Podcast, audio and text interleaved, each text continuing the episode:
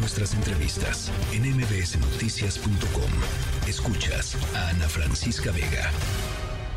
¿Cómo carajos? Finanzas personales con Adina Chelminsky.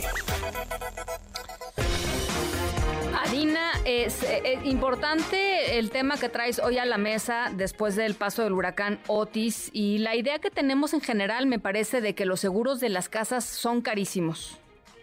Eh, Ana Francisca, es espantoso eh, utilizar una tragedia del tamaño que es, porque está haciendo Otis, para sacar ciertas lecciones para nuestra vida personal. Pero creo que es importante sacar este tema de los seguros de las casas en vista de lo que pasó y de la devastación eh, que resultó ser Otis, en donde miles, cientos de miles de personas perdieron todo su patrimonio o parte importante de su patrimonio por no estar asegurados. Esto no quiere decir que todo el mundo evidentemente esté en riesgo de que le pase un huracán categoría 5 por su casa, ¿ok? Pero nada más eh, pone el dedo en la llaga o tenemos que empezar a pensar en cómo tenemos que proteger el patrimonio físico que tenemos. no el patrimonio financiero de no invertir acá o no tomar este riesgo, sino el patrimonio físico que tenemos. Y la verdad es que para la mayor parte de nosotros, el patrimonio más grande que tenemos es el patrimonio físico. Tenemos una casa, eh, muchas veces el valor de nuestra casa o de nuestro hogar es más grande que el dinero que tenemos ahorrado en el banco. O incluso si la casa no es nuestra, o sea, si rentamos, si pero el los contenidos que hay adentro de esa casa eh, también tienen un valor bueno tienen un valor calculable realmente pero tienen un enorme valor eh, que necesitamos proteger. Y lo triste de los seguros de todos los seguros pero sobre todo el seguro de la casa es que sentimos que es un desperdicio completo de dinero, de para qué pago esta póliza, nunca me va a pasar absolutamente nada. y el día que te pasa, dices, chin, porque no pagué la póliza? Totalmente de acuerdo, sí. Irónicamente, uno de los seguros más menos caros y menos onerosos que existe es el seguro de gastos del hogar. Sí, también los también lo sé y porque yo tenía la idea de que era carísimo.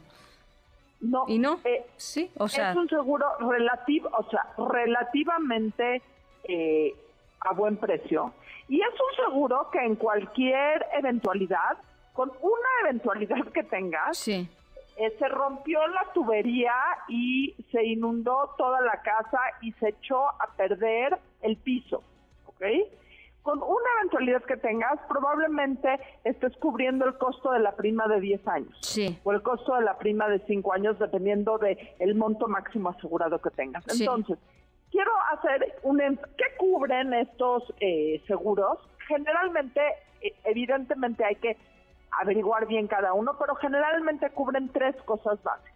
Daños, eh, que son por incidentes, por la naturaleza, por accidentes que existan en el hogar, robo, robo de las pertenencias que hay en la casa y responsabilidad civil, que es un tema que también es a veces importante o que puede ser importante, que es un aliciente a tomar este seguro.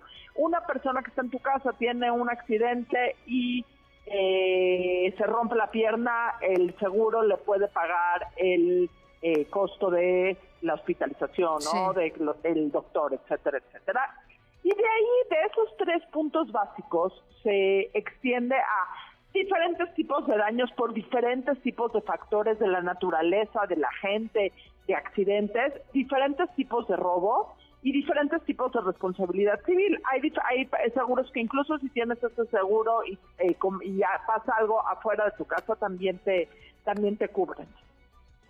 Es muy, muy, muy importante eh, cuando contratas un seguro de tu casa, eh, de la casa, fijarte qué está incluido y qué no está incluido en ese seguro. Uno de los grandes problemas de eh, la gente que sí estaba asegurada en, Acapulco es que estos daños de la naturaleza, hidro no sé qué, como les llaman, no estaban cubiertos, lo cual quiere decir que no está cubierto en caso de un huracán. Lo cual no quiere decir que tenemos que estar cubiertos por todo, pero tenemos que saber en dónde estás y cuál es la posibilidad de que algo así te toque. Si vives en la Ciudad de México, en donde la posibilidad de un huracán categoría 5, no quiero subir para arriba, pero es básicamente imposible. Imposible. Pues no, no te tienes que haga, eh, que, que... Sí, no tienes que gastar en eso, no, en eso no.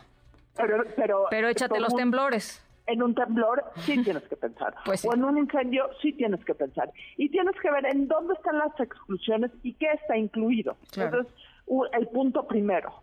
Segundo punto, necesitas ver cómo está evaluado tu eh, lo que estás eh, asegurando. ¿Cuál es el valor que tú le estás dando al bien? En caso de que algo llegue a pasar, ¿cómo te lo van a reponer?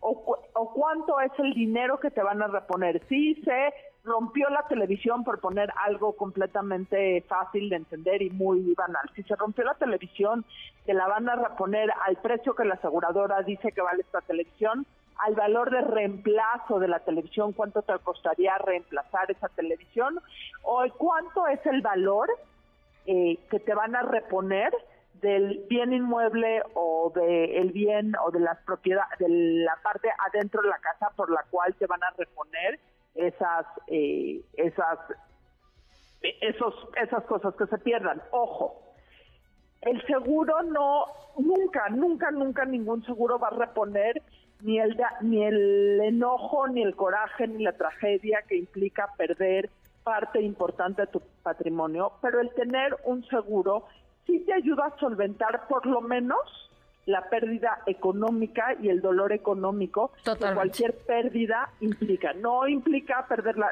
no implica la eh, evitar la tragedia. Ahora, y aquí voy al último punto.